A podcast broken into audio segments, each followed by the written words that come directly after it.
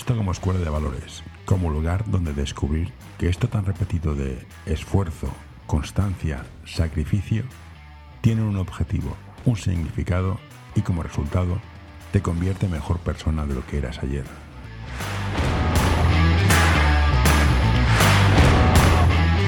Hola Manuel, gracias por aceptarme a tomar un café conmigo. Por lo que he leído en tu perfil, eres o estás o estabas o has estado o has estado o sigues estando alrededor de estudiantes. ¿Qué tal es estar en canteras? Bueno, yo he sido jugador en la cantera cuando, cuando era chaval, eh, pero era de esos jugadores que, que no prometen y bueno, pues a partir de ahí decido ponerme a entrenar, un compañero del equipo coge un equipo, me, me dice que le ayude y así es como comienzo un poco en el mundo del baloncesto. Y nada, pues poco a poco, poco a poco, pues fui creciendo en la cantera, he tenido mucha suerte porque he estado con, eh, en formación con gente muy buena y eso me ha permitido pues, pues aprender, aprender, claro, y bueno, y continúo aprendiendo todos los días, por supuesto. ¿Y cómo es esto? Nosotros aquí en Barcelona tenemos, Barcelona, tenemos la Peña, que es el otro equipo, la cuna del básquet. ¿Cómo es esto de estar en un club que es de cantera? ¿Cómo se gestiona? Porque al final, arriba del todo llegan cuatro gatos, y, si llegan. Bueno, pues eh, el objetivo en, la cantera de estudiantes, eh, bueno, hay una parte, hay una pata que es la, el área de desarrollo, que es el área en el que yo entreno, en el que nuestro objetivo es que los jugadores lleguen al primer equipo. Y luego está también otra pata, que es el baloncesto un poco más social, en el que formamos personas a través del baloncesto. Claro, como tú bien dices, llegan muy pocos. Entonces, por eso es para, para el club y para los entrenadores que estamos en cantera, es muy importante eh, la labor de formar personas, porque como tú dices, el porcentaje de jugadores que llegan a un primer equipo o a ser profesionales es muy bajo. Pero todo el resto de jugadores que pasan por tus manos, el día de mañana eh, harán lo que sea, da igual. Pero lo importante es haberles formado también. Me dices que la diferencia entre el baloncesto competitivo o de competición de rendimiento y el social la diferencia no está en los valores, sino en la cantidad de tiempo invertido y, y algo más o hay una diferencia más. Bueno, a ver, eh, evidentemente los jugadores que tienes, eh, aparte que hemos dicho, que hemos llamado desarrollo nosotros, eh, son mejores jugadores, evidentemente. y entonces los objetivos son completamente diferentes, aunque luego la manera de entrenar pueda ser la misma con un equipo que con otro. ¿eh? Eh, pero lo que está claro es que eh, un equipo va a optar a, pues a competir al máximo nivel y el otro pues va a competir en su nivel, pero sin olvidarnos de lo que hemos hablado, ¿no? de la importancia que tiene también ese tipo de jugadores. Ayuda a mantener este podcast en anorta.com barra colaborar. Como entrenador, ¿qué es más interesante o qué te da más satisfacción? ¿Un equipo de desarrollo que le dices una cosa y te lo entiende al segundo? ¿O el equipo social que es diferente, como mínimo? Bueno, pues mira, yo eh, entreno, eh, yo entreno los dos lados, ¿vale? Porque yo llevo, yo llevo un mini un mini del colegio, ¿vale? Que, que para nosotros es súper importante, sobre todo en los pequeños, porque para mí los pequeños tienen una cosa buenísima y es que eh, tú estás a tiempo, ¿no? De, mm. todo. Eh, entonces yo llevo un mini, en este caso una Levin, el año pasado un Benjamín, y de primer año, y, y es posiblemente igual de satisfactorio más eh, que llevar el cadete de estudiantes. Eh, y lo veo igual de importante. O sea, para mí es igual de importante, si no, no estaría ahí. No estaría en, el colegio llevando un equipo del mm. colegio. lo veo tan importante como llevar un cadete de estudiantes. Los padres, no sé si eres padre, somos unos motivados y nuestros hijos son los, mejores del mundo. No, no soy padre. Bueno, pues si un día lo eres, te darás cuenta que te motivas y tu hijo es el mejor del mundo. Ya. ¿Cómo hace un entrenador para decirle, señor padre, que yo entiendo que usted quiere mucho a su hijo, que yo entiendo que usted paga una cuota, pero su hijo, por muy bueno que sea ahora en Mini o en lo que sea en Madrid, déjelo en paz, que ya veremos si llega. Y al revés, señor padre, no se agobie, su hijo es muy malo, lo es, pero a lo mejor da un cambio es buenísimo. ¿Cómo transmites esto, esta, esta, calmaos todos, me estáis estresando? Bueno, sí que es verdad que te encuentras con diferentes perfiles ¿no? dentro de las familias eh, del mundo del baloncesto. ¿no? Yo lo que creo que es muy importante es eh, desde el minuto uno o desde los primeros días eh, tener una conversación. en desarrollo, por ejemplo, este año la he tenido individualmente con cada, con cada padre y con cada madre. Y en, y en mini basket la he tenido un poco de manera general. ¿vale? Pero yo me gusta eh, desde el minuto uno sentar, sentar las bases. Bueno, ¿qué, quiero de los padres? Eh, ¿Qué quiero transmitirles? Eh, ¿Qué quiero que hagan? ¿Dónde quiero que estén? Yo soy, a veces les digo que soy muy pesado, pero yo les llego a decir hasta dónde quiero que vean los partidos. ¿Vale? Entonces, bueno, yo creo que lo importante es una buena comunicación y, sentar las bases desde el minuto uno para que todo el mundo tenga claro cuál es su sitio. ¿Vale? Y, poco más. A partir de ahí, en cuanto las familias entienden que, tú estás con ellos para ayudarles en todo momento, eh, no suele haber ningún problema. Vamos, yo por lo menos no suelo tener ningún problema. imagínate que es de estudiante, te, acabas de sacar el título y te dan un equipo. Y te suelen dar un equipo de niños pequeños. ¿Qué haces? ¿Qué debería hacer un entrenador? Empezar a fliparse mucho, a hacer mm, bloqueos, staggers, pin downs. Los padres que te presionan. ¿Cómo, cómo un entrenador joven consigue, aprende a gestionar lo que necesita el, el, equipo, no lo que él quiere, que hay una diferencia sustancial, y gestionar lo que piensan los niños de lo bueno que son. Con los... ¿Cómo, ¿Cómo lo equilibras todo? ¿Cómo aprendiste tú? Pues equivocándote. Yo me equivocaría, me equivocaría muchísimo, seguro. Eh, la realidad es que estás, estás perdido. Estás perdido y bueno, hay, hay, un momento en el que crees que lo sabes todo y no tienes ni idea. Y luego, eh, cuando ya empiezas a, a saber un poco, eh, te das cuenta de que no sabes nada. ¿Vale? Entonces, la realidad es, bueno, que es un proceso y que igual que los chicos tienen el suyo, cada entrenador tiene su propio proceso, ¿no? Y, bueno, la manera de, de aprender, pues es fijándote, viendo. A día de hoy tenemos la suerte de tener YouTube, de tener un montón de, herramientas que nos permiten aprender, pero sobre todo la manera pues es ver entrenamientos, ayudar, por supuesto, en algún cuerpo técnico, tener la posibilidad de ayudar a alguien que, te haga crecer, eso es, vamos, así es como he ido creciendo yo y así, bueno, y así creo que es un poco el proceso. Yo el otro día estuve hablando con la Asociación de Entrenadores de Cataluña y me decían que uno de los factores más importantes para aprender no era YouTube, que está muy bien porque al final lo que hacíamos era coger un ejercicio y lo pecábamos. Oh, mira, uh contraataque a 11. Sino ir a entrenos de gente que sabe más que tú y ver por qué hacía ese ejercicio, qué pedía en cada ejercicio y por qué corregía lo que corregía. Es importante tener un entrenador mejor que tú cuando empiezas. No mejor, eh, me equivoco, perdona.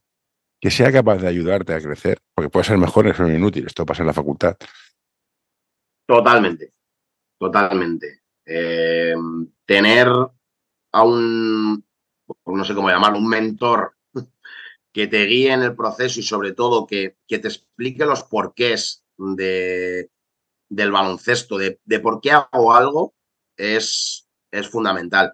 Eh, claro, yo cuando he sido ayudante eh, he tenido a mi lado gente muy buena que tenía un porqué para todo, pero también he tenido gente que no tenía un porqué para todo. Y, eso también es normal, ¿no? Hombre, por supuesto que, es importante que, tengas a alguien que te ayude y que te guíe de la manera correcta, ¿no? Eh, bueno, evidentemente no siempre vas a tener esa suerte, ¿no? Esto es así. ¿Hay una teoría del todo en el básquet? Me explico por qué. Sí, porque hace tiempo eran los ocho rusos, luego los cinco abiertos, el small ball, el jugar con un alto. Ahora el tema del spacing por aquí, el tema de los bloqueos en frontal. Hay una teoría del básquet del todo que se arrolla como el fútbol, total de Holanda, o siempre habrá estilos distintos de juegos en función de los jugadores que tengas, o son modas, porque la moda es que los pivots tiran de tres. Es una moda, fantástico yo creo que siempre va a haber estilos, porque siempre va a haber diferentes entrenadores y diferentes personas y, diferentes conocimientos y maneras de ver el baloncesto o, aprendizajes diferentes. No, no es lo mismo entrenar en... ¿Y qué es mejor? Bueno, pues eh, con un equipo que... o crecer con alguien que ha defendido de manera un poco, vamos a decir, amarrategui que alguien que se ha dedicado a arriesgar toda su vida. Pues seguramente, mm. si tú has estado con uno, has estado con otro, pues eh, el proceso y el aprendizaje sea distinto. Y tú, como ayudante que ha chupado de uno o de otro, no, no trabajes de manera, trabajes de manera diferente. Y en el proceso de aprendizaje, ¿qué es importante? Dar muchos conocimientos y que cada cual haga lo que quiera, fijar muy bien muy pocos y que ellos mismos sobre estos construyan, hoy mira, yo vengo aquí, suelto mi rollo y que cada cual haga lo que tenga que hacer. Lo digo porque veo mucha gente que sabe hacer muchas cosas, pero no sabe para qué sirven. Mm, me parece bien. Y gente solo sabe hacer una cosa, con lo cual está muy bien, pero hostia, estás muy limitado. Bueno, eh, yo creo que hagas lo que hagas, eh, tienes que saber por qué lo haces y para qué lo haces. Eh, los chicos a donde yo en lo que creo sobre todo es en llevar al jugador al, entendimiento del juego, a entender el juego, pero desde, desde que son pequeños. Porque eh, cuando tú desde que son pequeños enseñas a los jugadores a, entender lo que es el juego, a entender los conceptos, conceptos pequeñitos, muy sencillos, no hace falta tampoco más. Eso el día de mañana es tiempo que has ganado. Y cuando tú o cualquier otra persona coja ese equipo, se dará cuenta de decir, joder, qué fácil es entrenar a este equipo. ¿Por qué? Porque tienen un bagaje detrás en el que los que los jugadores han aprendido. Bueno, a leer una puerta atrás, eh, a leer cómo está mi defensor, eh, en contactar porque tengo una ventaja y pedirla adentro. No lo sé, los conceptos que sean, ¿vale? Pero es importante que desde chiquititos eso empiecen a entenderlo, porque mañana es tiempo que has ganado y va a ser todo mucho más fácil. Para ti o para el que venga. No, no, estoy de acuerdo. Yo la, cualidad que más valoro en un, jugador de básquet es la inteligencia. Un jugador que entiende rápido las cosas, que se aprovechar sus ventajas, por pocas que sean, ese jugador te da, te da la vida. Bueno, José Manuel habla de la creación de jugadores inteligentes, ¿no? Eh, claro, es que a eso es a donde tenemos que llevar a nuestros jugadores, eh, a entender el juego, entender el juego. Y, es lo que yo te decía, que, bueno, que cuanto antes, cuanto antes mejor, cuanto antes mejor. Aquí entramos en un debate, yo tengo a veces conmigo mismo. Tenemos el entrenador que siembra y, las, y, crecen cosas, a veces son maravillosas, y entrenador que dicen, no, el 4 viene aquí, hace un bloqueo, el otro sale por detrás, la puerta atrás, y el jugador está jugando y dices, no sé qué hago, por eso que todo, sé que tengo que ir de aquí aquí en dos segundos. Los dos pueden dar resultados, de hecho, pero no sé cuál me interesaría más como entrenador, ver que mi sistema se aplique y, y funciona o no funciona, o ver que hago algo y salen cosas que no esperaba. ¿Tú de qué sector eres? Bueno, yo soy de esperar a ver que surjan esas cosas, ¿no? Que surja un poco lo que tiene el jugador dentro, ¿no? Eh, yo no soy muy en encorsetar a jugadores. en algo cerrado. Eh, a mí me gusta, por supuesto, me gusta jugar rápido, eso seguro, es una señal de mi identidad, arriesgar, pero, pero sobre todo creo en, en las cualidades individuales de los jugadores mm. y en sus características morfológicas, en su biomecánica y en, bueno, pues cada jugador es diferente y cada jugador tendrá unas virtudes o unos defectos, ¿no? O unas fortalezas y unas debilidades. Y bueno, lo importante de un buen entrenador es saber explotarlas. Eso seguro. Pero yo creo que el no limitar al jugador, sobre todo en categorías de formación, es importante, ¿no? no especializarlo demasiado creo que, que, no, que no es bueno. Aunque en ciertos momentos haya jugadores que tengan que no pueden hacer todo. Como entrenador, ¿cuál crees que es el mejor criterio a la hora de comunicar tus instrucciones o tus necesidades a los jugadores? Porque en una entrevista hace poco con Abrines que dijo una cosa que es en plan, llega un momento como te gritan tanto que pasas de todo. Y dices, hombre, pues visto el perfil de los entrenadores que cobran más de un millón al año, hay que gritar. Bueno, mira, justo ayer eh, me lo mandaba, me lo mandaba un, un amigo, ¿no? Porque mi amigo es bastante gritón y yo también. Bueno, vamos a ver, a la hora de transmitirle a un jugador algo, lo primero que tienes que hacer es que ese jugador sepa qué quieres tú de él. ¿Vale? Eh, para eso existen, eh, bueno, pues objetivos, ¿no? Y, charlas individuales con los jugadores. Yo no soy de estar todo el día hablando con el jugador. Yo me reúno contigo, cuando te conozco, te establezco una serie de objetivos, tanto técnico, técnico-tácticos, eh, estadísticos, que los llamo yo, o, o psicológicos, y esas son tus mejoras. Luego te explico qué es lo que yo quiero de ti, cuáles son tus fortalezas, qué tienes que mejorar y qué, qué necesita el equipo o qué necesito yo de ti. Y cuando eso ya está establecido, yo creo que todo es mucho más fácil. ¿Vale? Porque todo el mundo está en lo mismo. El jugador sabe qué necesita mejorar. El jugador sabe qué necesita hacer. El jugador sabe por dónde tiene que ir para crecer. Y tú como entrenador se lo has transmitido. Entonces, cuando todos estamos en lo mismo, todo es mucho más fácil. Pero, aquí, aquí voy, a meterme en un jardín. ¿eh? Este voy a hacer muy bien. Mm. Pero este jugador que está muy motivado va a un tecnificador. Y tú necesitas un tío que defienda, que defienda bien. El tecnificador me ha puesto lo que quieras, que le va a tecnificar ataque el jugador que paga un tecnificador fuera del club para tecnificar el ataque dirá, estoy gastando una pasta para que me enseñen a atacar y tú me pides defender. A veces se crean conflictos aquí complicados.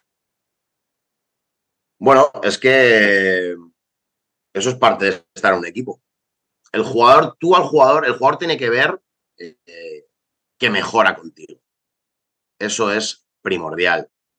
Y, mm, y luego también es importante que, entienda qué, estás haciendo tú con él, a dónde le quieres llevar, ¿vale? De manera que si todo eso está claro, cuando tú al jugador le pides que tiene que hacer algo porque es bueno para él y para el equipo, que es lo más importante, todo es más sencillo.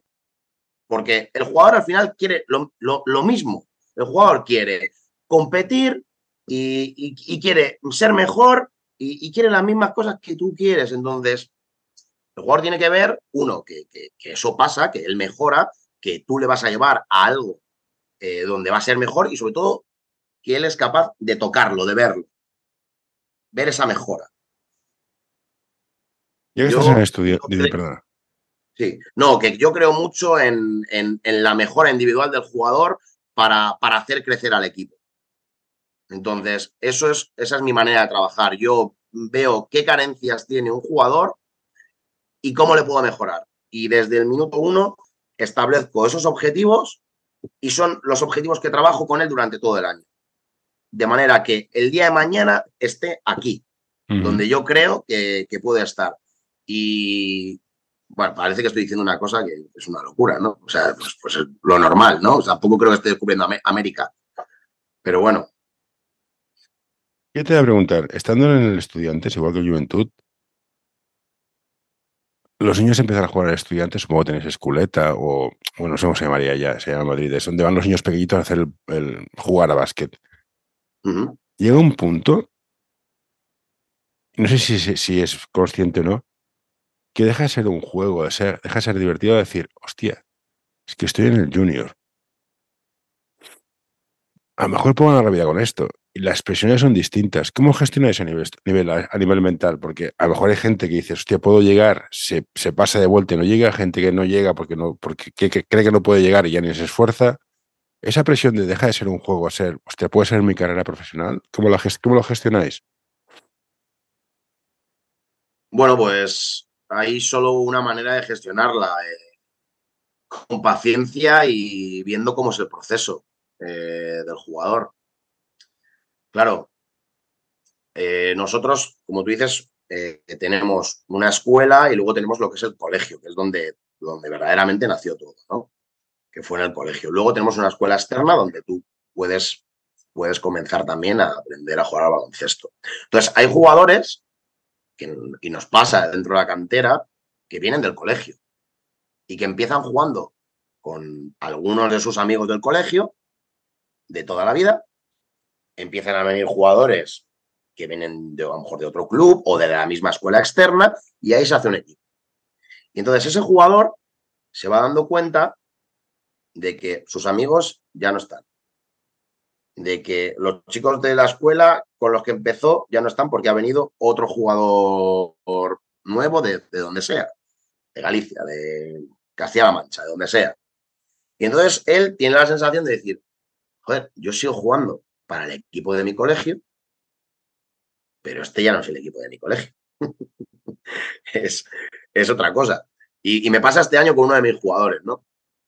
Eh, que ha sufrido eh, precisamente todo ese proceso. Bueno, pues ese jugador tiene que entender que, es un privilegiado, que es un privilegiado por estar donde está. Eh, y que y que tiene que, trabajar y todos los días y que su proceso ya veremos dónde le lleva. Pero lo que, lo que no podemos eh, hacer es, bueno, pues, mm, por supuesto, ni ponerle presión al jugador de que tiene que estar aquí, ni, no. Bueno, ya veremos dónde, dónde te lleva el camino, eh, trabaja todos los días y ya veremos dónde, dónde estás el día de mañana. Una de las cosas que pasa en Barcelona, perdona, es al final los clubs fichan a otros clubs. Yo soy un club de barrio, el club bueno del barrio ficha sobre mi club. El club bueno del barrio viene el club bueno de Barcelona ficha sobre el club. El club bueno Y van picando jugadores. Esto a veces es una ley que es así, hay jugadores que no le puedes dar más y te van, y a veces es una putada. Pero como el mercado es así, no me voy a quejar. Pero ¿cómo te sientes tú como entrenador cuando te pican un jugador? En tu caso sería el Madrid, porque claro, siendo estudiante es complicado, pero sería el Madrid. En mi caso es el Madrid, claro. pues eso es bueno. ¿Qué, ¿Qué le vamos a hacer? O sea, ¿será mejor o peor para él? No lo sé. Yo ahí no me voy a meter y no estoy en el día a día suyo. Pero eso es que lo has hecho bien y bueno, pues tienes que tener la suficiente satisfacción como para decir, oye, pues si este chico está ahí, está en un sitio mejor, pues oye, es lo que hay. Tendrá seguro que muchos más estímulos donde está que conmigo. Y ya está, es que hay que verlo como una manera natural, es que no, no hay más, a esto va el baloncesto, o sea, ya el jugador que empieza en, en un equipo y está toda la vida en ese equipo, eso ya es difícil de verlo, es, no es tan fácil. Hay pocas personas, pocos jugadores que hayan seguido una carrera así. Yo cada vez lo veo menos. Hoy quiero recomendarte este podcast. El alma del juego by Soul Basketball, el podcast en el que charlaremos con personajes del mundo del básquet con diversidad de carreras, funciones y experiencias para que nos acerquen al alma de nuestro deporte, el baloncesto.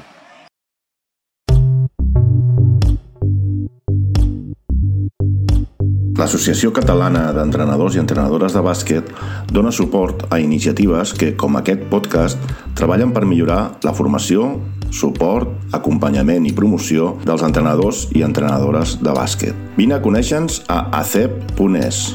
Som com tu.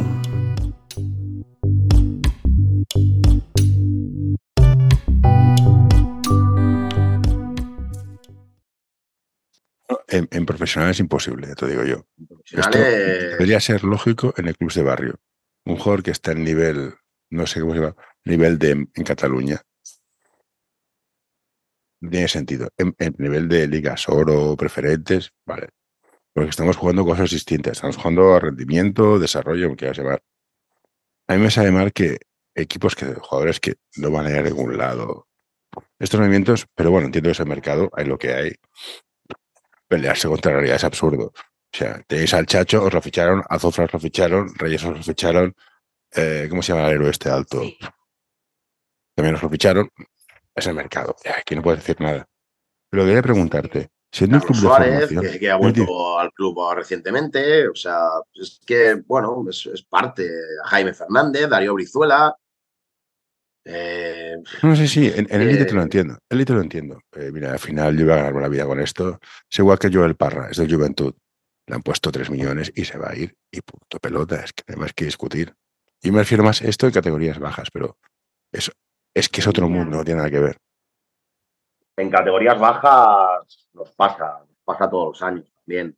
Eh, el Madrid llama a tu puerta y desgraciadamente te vas.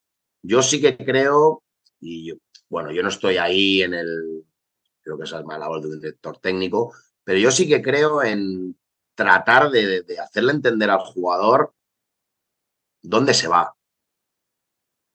¿Vale? Porque Claro, es muy jugoso que te, que te llame el Madrid, pero también tienes que saber dónde te vas. ¿eh? Y no sé muchas veces si es la mejor opción para un jugador en formación.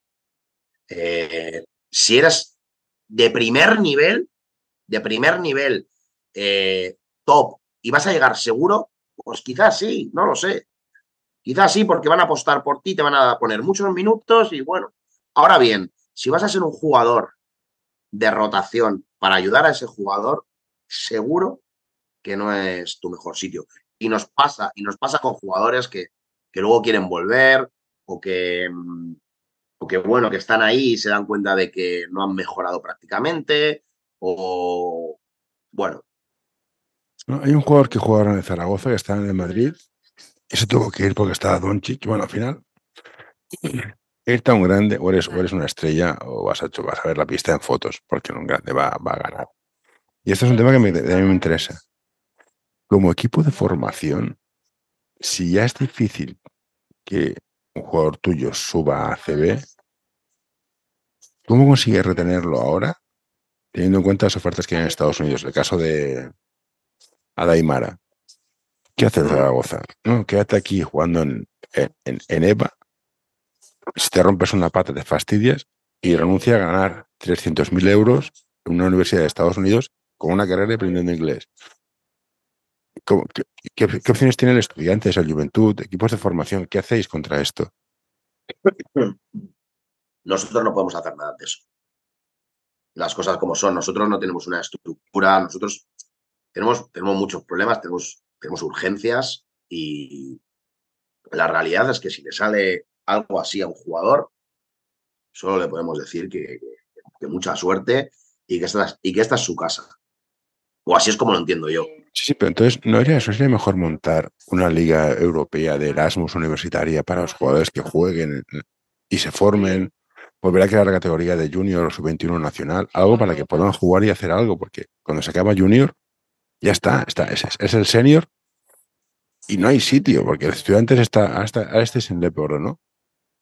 Está para subir, no está para hacer amigos, igual que estaban muchos equipos. Al- alguna salida, no sé, en plan, vete a Estados Unidos. Porque esto en femenino es escandaloso, pasa muchísimo. Las chicas, para los cuatro euros que cobran, se van. ¿No sería interesante crear algo en medio? Si, es- si fuera factible, a lo mejor estoy diciendo una tontería, ¿eh? no sé. yo creo que por cómo es España y por las circunstancias que tenemos, no tenemos los medios para, para darle esa calidad a los jugadores y la realidad es que... No, sí, por eso decía europea, una eh, liga universitaria europea. Porque, si no, no hay, dinero, o sea, todo esto hay que pagarlo. O sea, March Matchnet funciona porque Estados Unidos son 300 millones de personas. Por eso decía, ¿eh? si no, no, no puedes pagar. Es, yo creo que es complicado, no, no lo sé. Claro que es que hay muchos intereses ahí, cada club tendrá su idea, eh, no lo sé, no lo sé, lo, veo complicado, lo veo complicado. Pero sí que es verdad que, claro, que el salto es, enorme y, y que nuestras infraestructuras llegan hasta donde llegan. Y, bueno, no te quiero decir la nuestra que, pues que al final tenemos muchos problemas económicos, pero me parece que, pues bueno, que salvo el Madrid o el Barça, pocos clubes en España pueden estar preparados para, para algo así. Bueno, aquí podemos entrar en el tema de fair, fair, play financiero. El Madrid creo que pierde 35 millones al año y el Barça dos tantos, que es el presupuesto de Bilbao, creo. sí, sí, claro. No estamos jugando lo mismo. Evidentemente. Esto, esto es así. Pero bueno, es que es el día a día y es con lo que hay que luchar. Y por eso también es bonito el baloncesto, porque a veces el pequeño se come, se come al grande. Pocas veces, muy pocas, pero bueno. Ya, pero a mí, al final, al final, y se ha montado la liga en como tal que a cinco partidos eh, no hay nadie que gane nada. O sea, ya has visto los últimos resultados. Yo haría a rollo, rollo Eurocup. Te hacemos unos playoffs, pero la final es a uno. Y ahí sí puedes dar una sorpresa. A cinco, tú no le ganas a un Barça o un Madrid, ni de broma. Efectivamente, es muy complicado. Es muy complicado. Por eso yo creo que el formato de la Copa del Rey y tal es, tan bonito, porque, bueno, aún así, aún así, si miramos cómo han sido. Pero, pero hay, hay mucho uy, uy, uy, uy, uy, uy, uy, En una Liga 5 es en plan, te voy a arrasar en tres y ya está, o en cuatro. Me ganarás dos, venga, pero vas a palmar. No, tiene ningún misterio. Como este podcast salió como, como interés mío, como padre que soy, ¿vale la pena apuntar a un hijo a básquet? ¿Hacer deporte? Bueno, yo no tengo ninguna, no tengo ninguna duda de que sí.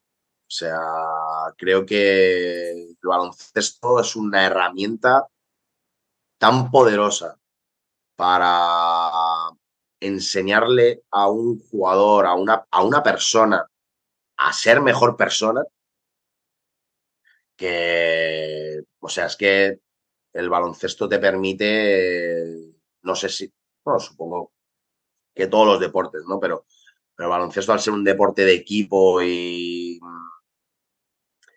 y que tiene intrínsecos una serie de, valores que puedes utilizar para hacer crecer a la persona, Vamos, creo que la, respuesta es clara. La respuesta es que sí. De acuerdo. ¿Y dónde lo apunto? al colegio, al club cercano de mi casa, me lo llevo al, Madrid para que esté ahí desde el principio y luego ya lo cortarán. El chico debe, empezar con, con, sus amigos en el colegio. Si puede estar con un buen entrenador, pues mejor que mejor por supuesto, o con, o con alguien que esté empezando, pero que además esté en una doble dinámica en la que está aprendiendo y, está, y le están enseñando por dónde ir. Eh, aunque eso no siempre es fácil ni, asumible para cualquier colegio, evidentemente. Pero sí, sí, yo creo que es importante que empiece en el colegio y ya veremos después qué pasa.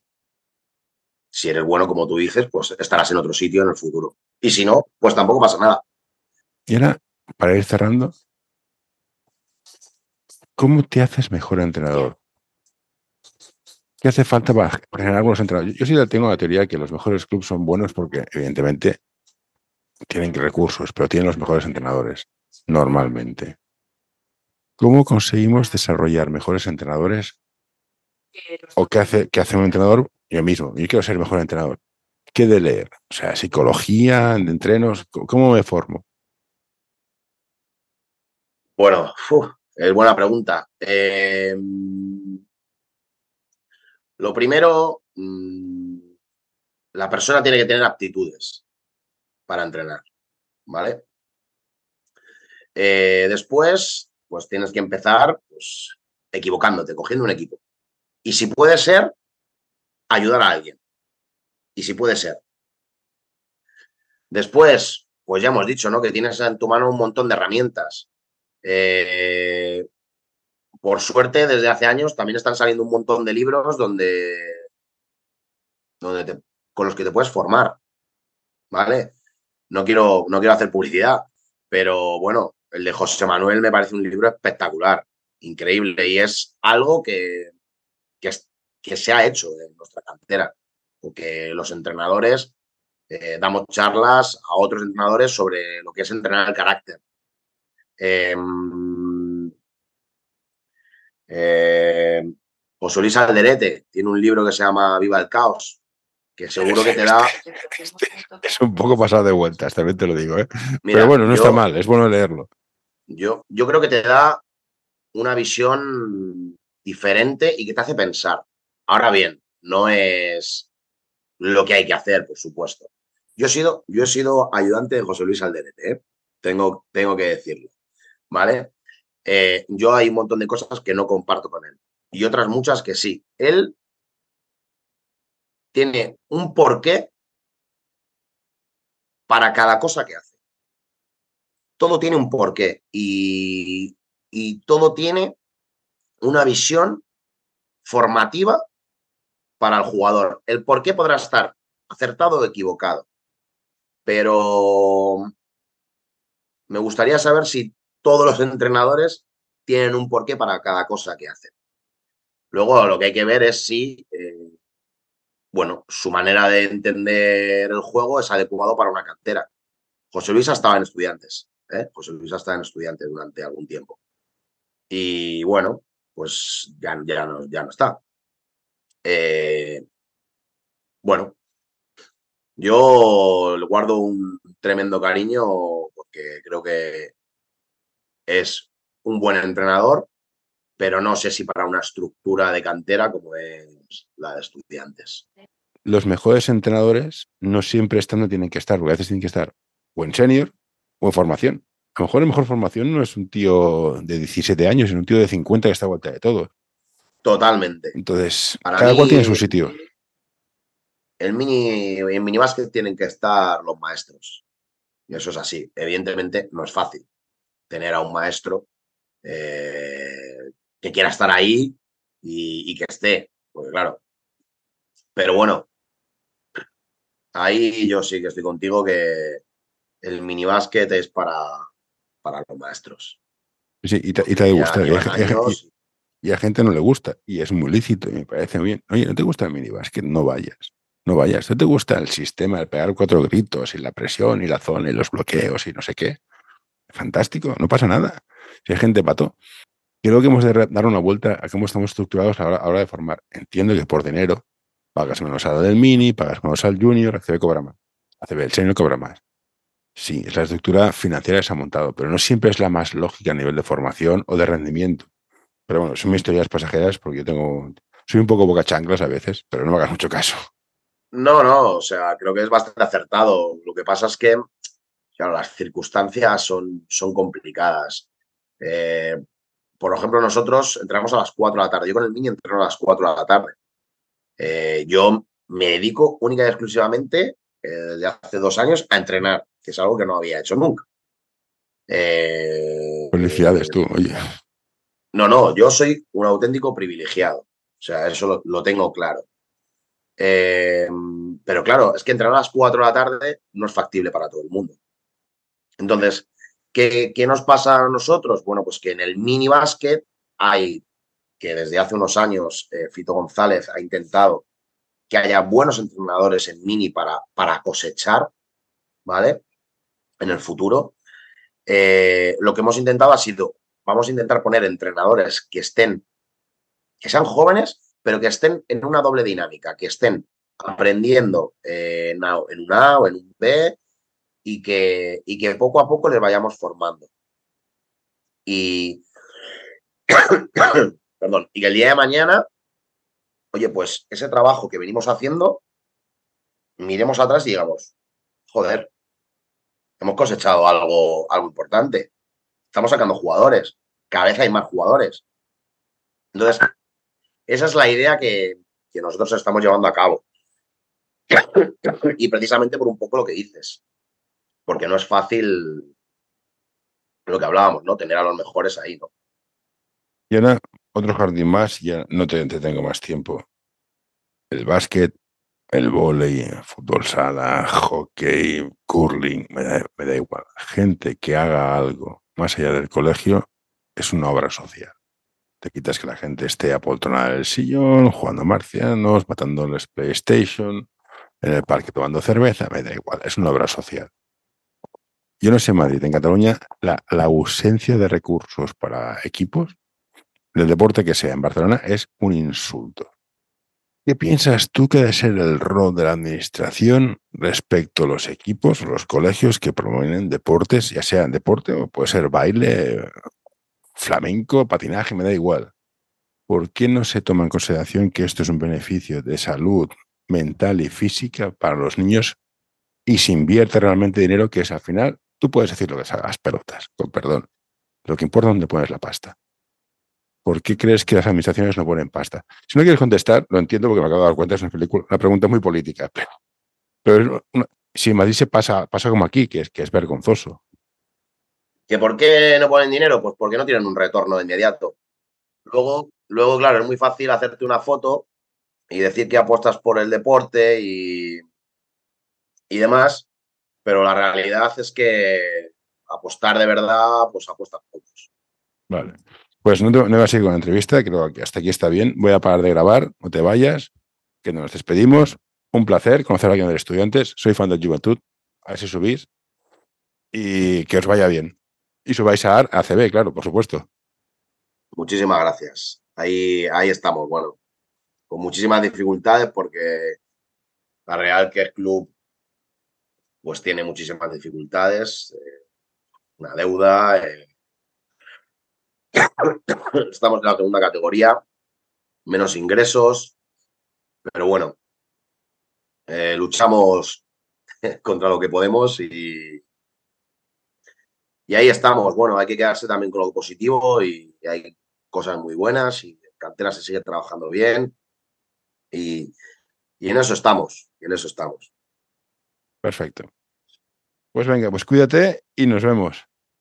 Bueno, José, pues un placer, muchísimas gracias, ¿vale? Y nada, cuando quieras estoy a tu servicio, ¿vale? Perfecto, muchas gracias. Venga, hasta ahora. Bueno, venga.